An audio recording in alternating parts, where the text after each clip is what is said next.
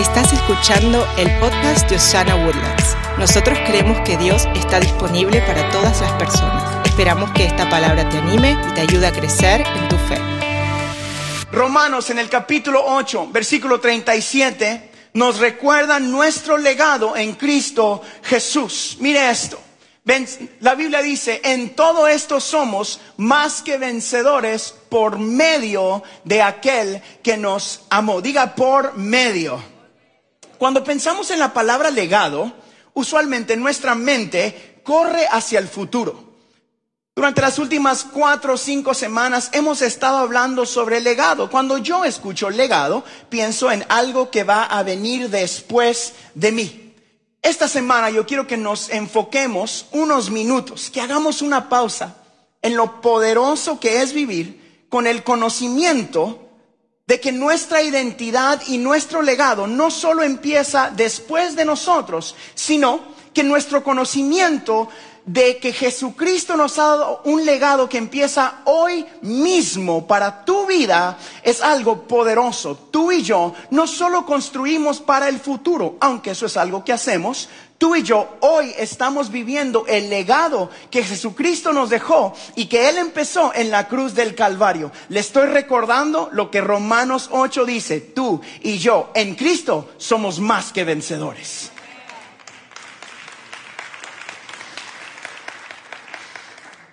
Nosotros vivimos en un mundo que valora posesiones y posiciones más que nada nos damos cuenta que nosotros tendemos a valorar a las personas basado en lo que tienen o lo que hacen. Me dio mucha risa esta semana que nuestro líder de alabanza o uno de los líderes de alabanza en la iglesia, Dani, me dijo, oye Harold, ¿te has dado cuenta de que eh, en las iglesias todos siempre se ríen de los chistes del pastor, aunque sean malísimos? Como esas risas que me acaban de regalar ustedes ahora. Me dice, o en la compañía o algo por el estilo, la gente siempre, el jefe o el dueño del equipo como tú quieras, se sientan alrededor de la mesa y él dice algo, un chiste malísimo, como que, no sé, había un pollito que se llamaba maíz, tenía hambre y se comió. Y todos decían, ja, ja, ja, ja, ja. Y es un chiste malísimo y nadie se ríe. O todos se ríen. ¿Por qué? Porque es el dueño de la compañía o porque es el pastor o porque es el que está eh, encargado de... Eso es porque el mundo valora posiciones. Usualmente el mundo también valora posesiones. Valoramos cosas como cuántos seguidores tienes en las redes sociales si eres o no eres el dueño de la compañía, si eres o no eres el gerente, o si tienes un buen auto o una buena casa, y tendemos a etiquetar a las personas basado en lo que tienen y lo que hacen.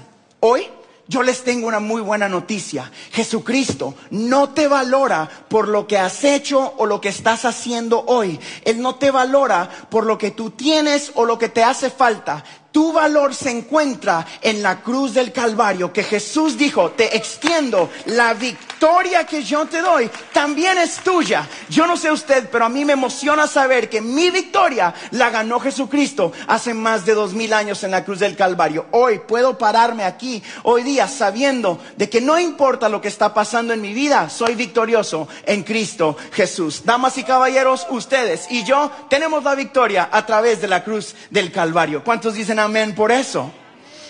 Me, me recordó una historia bíblica esta semana cuando estaba estudiando para el mensaje de cuando Jesús estaba sentado viendo que la gente traía lo que el mundo miraba como valoroso a las ofrendas del templo. Quiero que me ayude y tomemos un viaje juntos a ir allá con Jesucristo. Póngase sus sandalias de las épocas de allá en su mente. Imagínese conmigo y nos vamos a sentar a la par de Jesús. En el capítulo 12 de Marcos, la Biblia nos relata la historia de Jesús mirando hacia la gente que estaba dando sus ofrendas y enseñándole algo a sus discípulos que quiero que aprendamos nosotros el día de hoy. Es la ofrenda de la viuda pobre. La Biblia dice esto. Un día Jesús estaba en el templo y se sentó frente a las cajas de las ofrendas. Ahí veía cómo la gente echaba dinero en ellas. mucha gente rica echaba grandes cantidades de dinero. En eso llegó una viuda pobre y echó en una de ellas, en una de las cajas, dos monedas de poquísimo valor. Entonces Jesús dijo a sus discípulos, les aseguro que esta viuda pobre dio más que todos los ricos, porque todos ellos dieron de lo que les sobraba, pero ella, que es tan pobre, dio todo lo que tenía para vivir. A mí me impresiona que Jesús está parado primero mirando lo que la gente estaba dando. Eso es otra prédica, pero Jesús sí mira lo que usted da. Y de repente vienen los ricos y empiezan a dar. Otra versión dice que daban y lo, eh, lo tiraban ahí. Como que, a mí se imagina que entraban como que miren todo lo que yo traigo. Tam, ta, ta, ta, ta, ta. Y daban su gran ofrenda, ¿verdad? Y de repente viene la señora calladita y da todo lo que tiene. Si yo me pongo a la par donde estaba Jesús en ese momento, yo me imagino que Jesús no miraba lo físico que estaban entregando, sino que tenía el filtro del Espíritu y miraba directo al corazón de lo que estaba sucediendo en ese momento. Jesucristo miraba el corazón de cada persona que traía sus ofrendas y decía, este daba de la abundancia, de lo que le sobraba, dice la Biblia en esta versión, y ella daba todo lo que tenía. Creo que Jesús aquí estaba subrayando la posición del corazón a sus discípulos. Les estaba diciendo, yo no quiero solo tus ofrendas, o no quiero solo ofrendas y sacrificios, quiero tu corazón. Es lo mismo que Él nos está diciendo a nosotros en Osana Woodlands esta mañana. Jesucristo no quiere lo que tú puedas hacer por obras físicas. Jesucristo realmente quiere tu corazón en esta mañana. Cuando entregas tu corazón, todo lo que tienes para vivir, como hizo esta señora, entonces eso es lo que nos conecta con el legado que Jesucristo nos dejó. Un legado de misericordia, un legado de perdón, un legado de restauración. Ese es el legado del Evangelio que Jesucristo nos llamó a proclamar. El decir, Dios está disponible, está diciendo, hay misericordia, hay perdón, hay restauración, hay salvación, hay un nuevo principio cada mañana en Cristo Jesús. La posición de nuestro corazón es más importante que cualquier logro terrenal. Hoy quiero preguntarte, ¿dónde está tu corazón? ¿O cuál es la posición de tu corazón? ¿Estás viviendo para encontrar tu identidad en lo que tienes o en lo que puedes hacer para el Señor o en lo que puedes hacer para tu familia? ¿O estás poniendo tu valor en lo que Jesús te ha heredado en la cruz del Calvario? Es importante entender de que nosotros no podemos impresionar a Dios con nada. Pausa para que lo mastique. Nada de lo que podamos hacer en esta tierra impresiona al creador de los cielos y la tierra. Es más, todos tus logros y toda tu ayuda y toda tu, todo lo que tú puedas hacer, aún acá en esta casa, no impresiona a Dios. Lo que Dios quiere de ti es tu corazón. Lo que Dios quiere de ti es que entiendas cuánto Él te ama cuánto Él anhela una relación real contigo, que va más allá del cristianismo que muchos de nosotros vivimos por muchos años. Y quiero que me mire, por favor. Yo me recuerdo crecer en la iglesia y sentir esta clase de cosas. Quizás algunos de ustedes la están viviendo en su vida y hoy quiero que rompamos esa manera de pensar y esas cadenas que nos han eh, detenido por tantos años, quizás en las iglesias. Yo me recuerdo llegar a la iglesia los domingos y tener un momento de oración. Cuán hermoso tu nombre. Y tenía, wow, y lindo, y presencia de Dios. Y el lunes hacía algo en la escuela o en la universidad o manejando, se me cruzaba un ujiero y decía, ¡Pip! tócalo Señor o llévatelo. Una de las dos. Y, y, y entonces sentía convicción.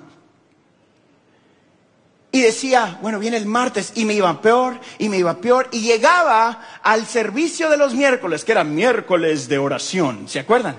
Y en el miércoles de oración yo solo quería que cantaran las canciones, que quien sea que estuviera predicando, predicar rápido para que cuando dijeran, alguien necesita el perdón de Dios, correr de volada aquí al principio para que Dios me perdonara otra vez los mismos pecados que ya me había perdonado como 72 veces porque los continuaba causando.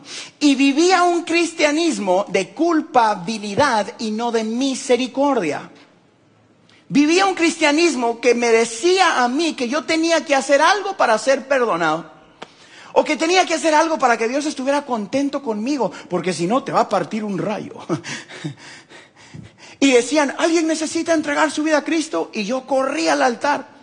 Es más, yo creo que yo acepté a Jesús como mil veces en mi niñez, porque, porque tenía miedo. ¿Verdad que sí? Yo aceptaba al Señor cada domingo, yo era el primero y me decía, otra vez, sí, otra vez, por aquello de las moscas, pastor, ore por mí, porque yo me conocía. ¿Alguien le ha pasado que usted pasa a aceptar a Jesús cada 32 veces? Cada vez que hay llamado usted, y otra vez acepto al Señor, acepto al Señor, acepto al Señor, y sigo aceptando. Entiendo el corazón detrás de esto, pero quiero quitarle un velo de los ojos el día de hoy y que nos lo quitemos nosotros mismos, porque yo aún a veces lucho con eso. Dios te ama a pesar de que te conoce. Let me try that again for some of y'all, maybe in English. he loves you even though he knows you. ¿Qué Te ama aunque te conoce. Esa es la buena noticia del Evangelio de Cristo. El saber de que Jesucristo nos ama a pesar de que sabe esa cosa que piensas que nadie sabe. Ay, pastor, si usted supiera, pero como nadie sabe, y yo te digo, Dios sí sabe. Y aunque sabe todo lo que tú has vivido, todo lo que tú has hecho, todo lo que tú estás pasando, te dice, te amo. Te amo. Es importante que, que entendamos que Dios está viendo nuestro corazón y que nuestro corazón, después de dar nuestra vida a Cristo, el Padre lo mira a través de la victoria de la cruz del Calvario. Eso es lo que estoy hablando. Ese es el legado del cristianismo que tú y yo heredamos. Un legado de victoria un legado que te dice a ti, no tienes más condenación porque has entregado tu vida a Cristo. Ya no hay condenación para los que hemos dado nuestra vida al Dios Todopoderoso. Yo no sé usted, pero eso a mí me libera de tanta atadura de mi niñez, tanta atadura que había aprendido erróneamente. El saber de que me puedo despertar todas las mañanas y es como que si lo que pasó ayer nunca sucedió. No es como que te perdono pero no lo vuelvas a hacer. No, no, no, no existe más. Eso es difícil para nosotros entender porque los humanos no somos de esa manera. O sea, yo te perdono, pero si me la haces otra vez, te cobro la que te perdoné y la que me hiciste hoy. no mira a nadie, míreme a mí. es la verdad. Pero el Señor me decía durante este mensaje que era importante que yo enseñara a Osana Woodlands que lo que nosotros hemos creído o sea, el sacrificio de la cruz fue suficiente para lo que ibas a hacer, para lo que ya hiciste y para lo que has hecho antes. La cruz realmente es suficiente para hacerte a ti justo. Eres justificado por la fe. Es por eso que es tan importante para gente como usted y como yo que nos recordemos el legado que hemos recibido unos a los otros. Es tan importante que usted se conecte con una comunidad de gente, un grupo en casa como los que tenemos acá en la iglesia, Métase a un grupo en casa, porque ahí usted se va a rodear de gente que cuando a usted le cueste ah, o esté pasando un momento difícil, le recuerden, eres perdonado, eres suficiente, tú puedes en el nombre de Cristo Jesús, eres hijo e hija de un rey. Es importante que venga todos los domingos a ver pastores guapísimos predicarle el Evangelio. Cuando encontremos uno lo vamos a traer aquí. Mientras tanto, this is what you get. Es importante que se siente a la par de su familia y que mire a su familia como una bendición y un regalo de Dios. Es importante que empiece a orar por ese esposo que no ha llegado y diga, Señor, gracias por la misericordia de Dios para su vida. Man, that was your opportunity para todos los que no tienen marido. Esa era su oportunidad. Es importante que empiece a orar por esa princesa que Dios le tiene en camino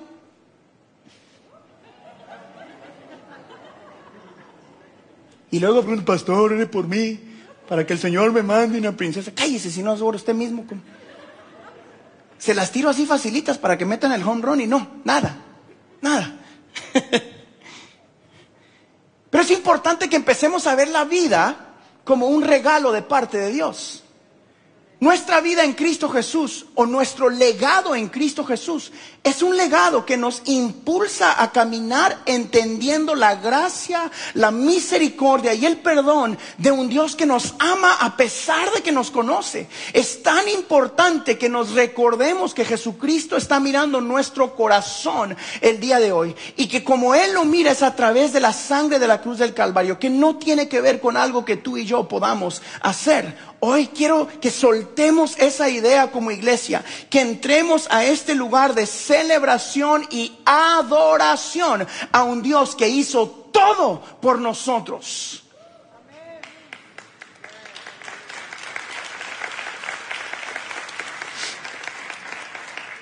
Y es por eso que es tan importante que nos plantemos en la casa de Dios y quiero enfocarme un poquito en ese legado en el plantarnos en la casa de Dios y plantarnos alrededor, por ejemplo, los grupos en casa, el curso de crecimiento, los diferentes eh, eh, momentos donde nos juntamos como iglesia.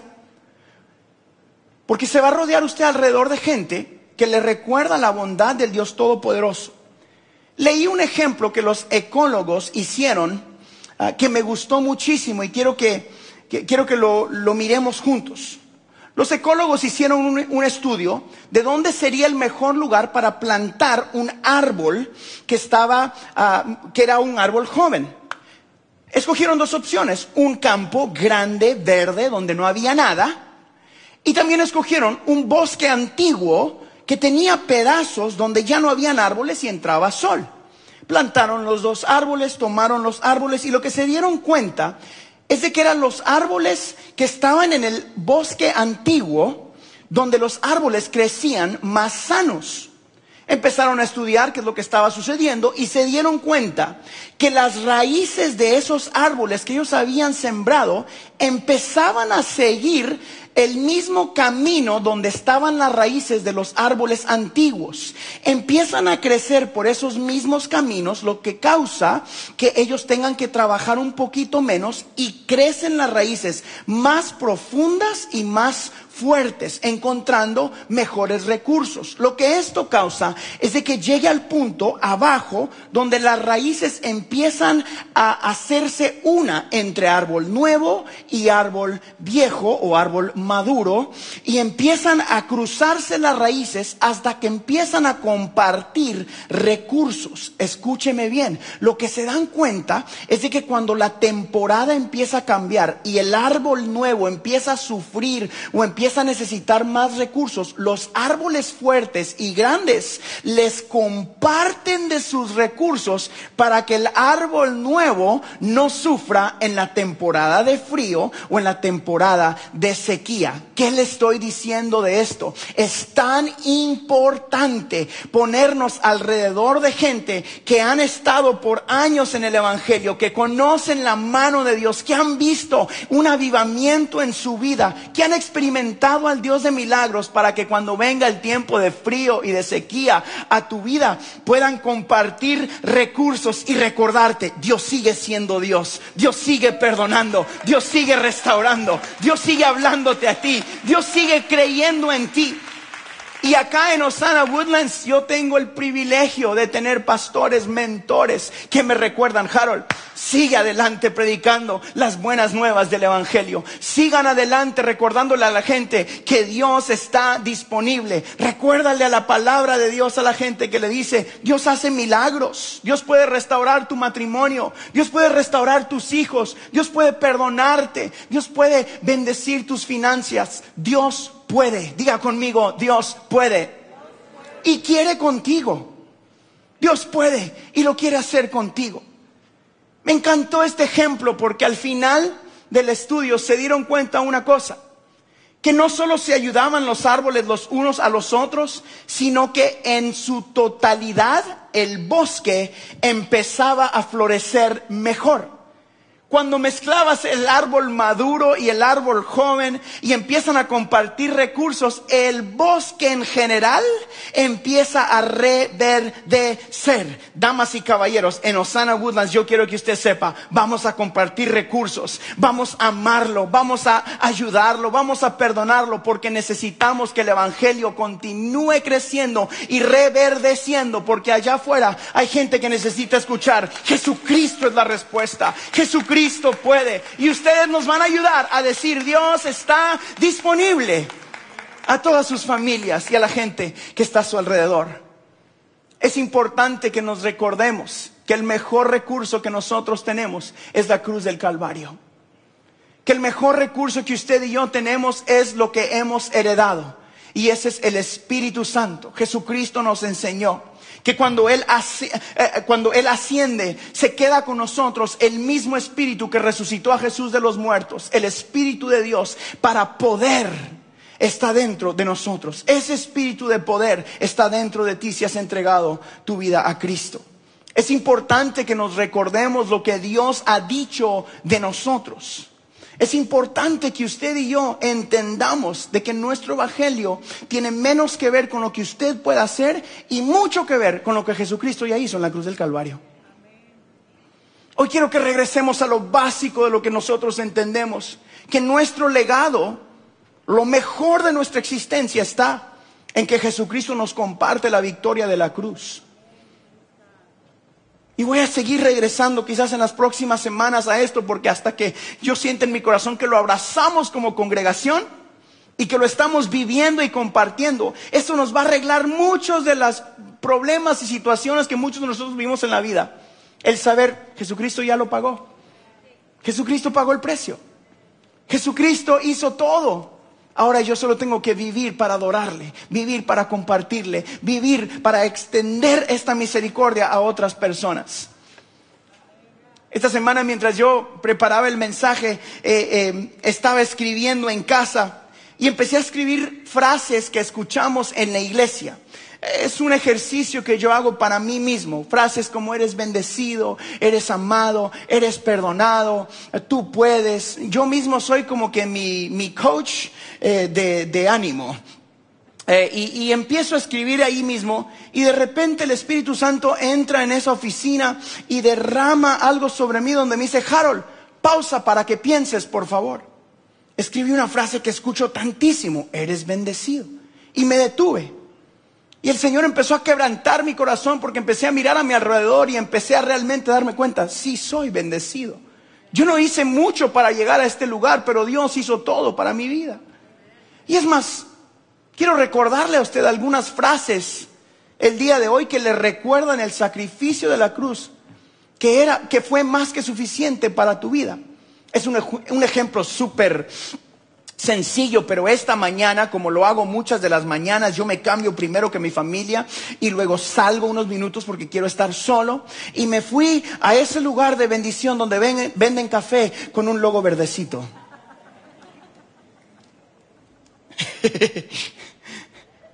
y cuando venía con ese jugo que nace de la tierra del Padre en la mano, que causa que mi espíritu despierte, Tomé un momento de pausa al llegar a casa, me estacioné para ir a traer a mi familia. Y ahí en el auto me quebranté porque miraba lo que Dios había hecho y me di cuenta, Dios ha sido bueno. Miré mi casa y dije, yo sé de dónde vengo. Y miré a mis vecinos y a mi alrededor y dije, wow, mire dónde me tiene Dios. Yo no hice nada para llegar hasta acá. Simplemente seguí lo que Dios quería para mi vida. Y yo quiero animarlo a usted. Pausa en este momento. Dios ha sido bueno con usted.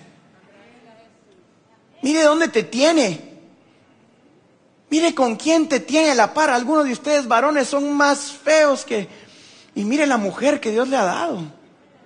Dígame allí, hermano. Ven, se las pongo facilitas. Padre, ayúdalos. Bruno, esa era tu oportunidad.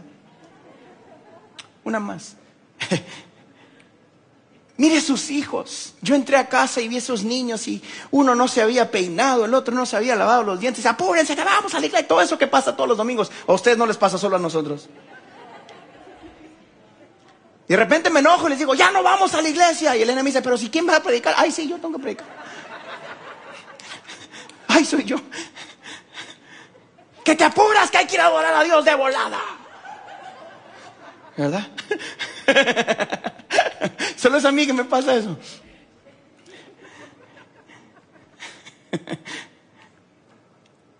Hice una pausa y empecé a ver a mi alrededor y me di cuenta qué bueno ha sido Dios conmigo. Mi pregunta para ti es, ¿cuándo es la última vez que hiciste una pausa para darte cuenta qué tan bueno ha sido Dios? Mira dónde Dios te tiene y lo que Dios ha hecho en tu vida. Mire con quién te tiene y entiendo que quizás tú dices, Harold, tú no entiendes lo que yo estoy viviendo el día de hoy. Mis finanzas están por el suelo, mi matrimonio está sufriendo, mi familia está enferma y siga usted llenando las dificultades. Pero hoy quiero recordarte que mientras tu corazón esté palpitando, tienes acceso al Dios de milagros. Mientras tú puedas hablarle al Dios Todopoderoso, tienes acceso al Dios que cambia, que restaura, que renueva. Y hoy Hoy yo estoy emocionado porque siento en mi corazón de que algunos de ustedes van a dejar una cadena atrás. Algo se va a romper en alguno de ustedes atrás. Y no me importa si es uno o cientos el día de hoy. Pero creo que en unos minutos tú y yo vamos a experimentar un mover de Dios. Un avivamiento que va más allá de lo que hemos podido experimentar antes. Porque yo tengo hambre y sed de justicia esta mañana. Tengo hambre por la presencia de Dios y tengo hambre por ser parte de una comunidad de gente que, que entiende que la cruz fue suficiente. Que la cruz fue más que suficiente para nosotros. Así que empecé a escribir estas frases. Y hoy quiero recordarte algunas de estas frases que quizás has escuchado toda tu vida si creciste en la iglesia. Pero te quiero dar un poquito de base bíblica, porque no son solo frases que se inventaron los pastores o los predicadores, sino son verdades bíblicas que Dios quiere declarar sobre tu vida. Muchas veces escuchamos estas frases y um, e, en inglés la expresión es watered down o que le echan mucha agua y, no, y pierde el sabor. Porque las escuchamos tanto, pero hoy yo quiero recordarte que estas no solo son frases del cristianismo, son verdades bíblicas para nuestras familias. ¿Están listos? ¿Cuántos quieren una verdad sobre su vida esta mañana? Amén. Primero, quiero recordarte, tú eres bendecido. Escuche bien, tú eres bendecido. Segunda de Corintios dice esto, y Dios proveerá con generosidad todo lo que necesiten. Entonces siempre tendrán todo lo necesario y habrá bastante de sobra para compartir con otros. Amigos, eso es bendición de Dios. Dios no quiere que vivas en escasez. Dios no quiere que vivas en escasez ni de salud, ni de finanzas, ni de amor, ni de ninguna clase de escasez. Dios quiere abundancia para su pueblo en el nombre de Jesús. Esa es la bendición que está a nuestro alcance en esta mañana. Diga conmigo, yo soy, vamos, dígalo, yo soy bendecido. Número dos, para mí es importante que sepamos esto como iglesia. Eres amado. Míreme acá, por favor. Algunos de ustedes no escucharon esto de parte de sus papás terrenales, o quizás no escuchaste esto de tu cónyuge, o no escuchaste esto de alguien que estaba en liderazgo sobre tu vida. Qué bueno que llegaste, Osana, porque en este lugar te vamos a recordar que tú eres amada en el nombre de Jesús. Que tú eres amado en el nombre de Jesús. Y mientras nos des la oportunidad, le vamos a enseñar a tus hijos que ellos son amados por el Dios Todopoderoso. Y nosotros también les amamos a ustedes. Amamos su familia. Amamos el llamado de Dios para tu vida. Amamos ver el mover de Dios en las familias de Osana Woodlands. Para nosotros eso no solo es una frase, es una verdad bíblica. Primera de Juan lo dice así, miren con cuánto amor nos ama nuestro Padre que nos llamó sus hijos. Y eso es lo que somos. Somos hijos de un Dios todopoderoso. Y como nuestro Dios es amor, nosotros somos amados en esta mañana. Número tres, eres escuchado y escuchada. Esta es una de las más importantes para mí. Porque muchas personas eh, hoy en día se sienten de que nadie los escucha, de que tú no tienes una parte que jugar en el juego de la vida, que solo eres, no sé, un espectador. que solo estás mirando al lado y Dios te dice, no, no, no, yo escucho tus oraciones, sé quién eres, conozco tus dolores, conozco tus dificultades y debilidades y te sigo amando, te sigo bendiciendo y te sigo escuchando. Jeremías lo dice así, cuando oren los escucharé, si me buscan de todo corazón podrán encontrarme. ¿Cuántos quieren encontrar al Dios de misericordia en esta mañana? De todo corazón, en unos minutos antes de terminar, yo te voy a dar la oportunidad de que busques a este Dios que escucha tus peticiones, que escucha tus clamores, que escucha tu corazón. Y uno de los pilares de lo que nosotros creemos en la iglesia es de que a través de Cristo Jesús, tú y yo, o tú, eres salvo.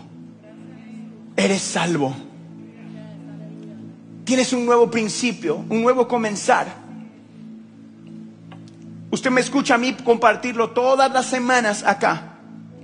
Pero hoy voy a leer el versículo bíblico basado en lo que nosotros estamos diciendo. Es que si tú confiesas a Jesús y lo crees en tu corazón, tú eres salvo. Romanos en el capítulo 10 dice esto si declaras abiertamente que Jesús es el Señor y crees en tu corazón que Dios lo levantó de los muertos, serás salvo. Pues es por creer en tu corazón que eres hecho justo a los ojos de Dios. Y es por declarar abiertamente tu fe que eres salvo. Hay dos cosas que hacer acá. Creer en nuestro corazón y declararlo. Es importante que entendamos esto porque muchas veces quizás se nos ha enseñado que tenemos más cosas que hacer y hoy quiero recordarte, Jesús pagó el precio, tú no tienes un precio que pagar, tú eres justificado por la fe.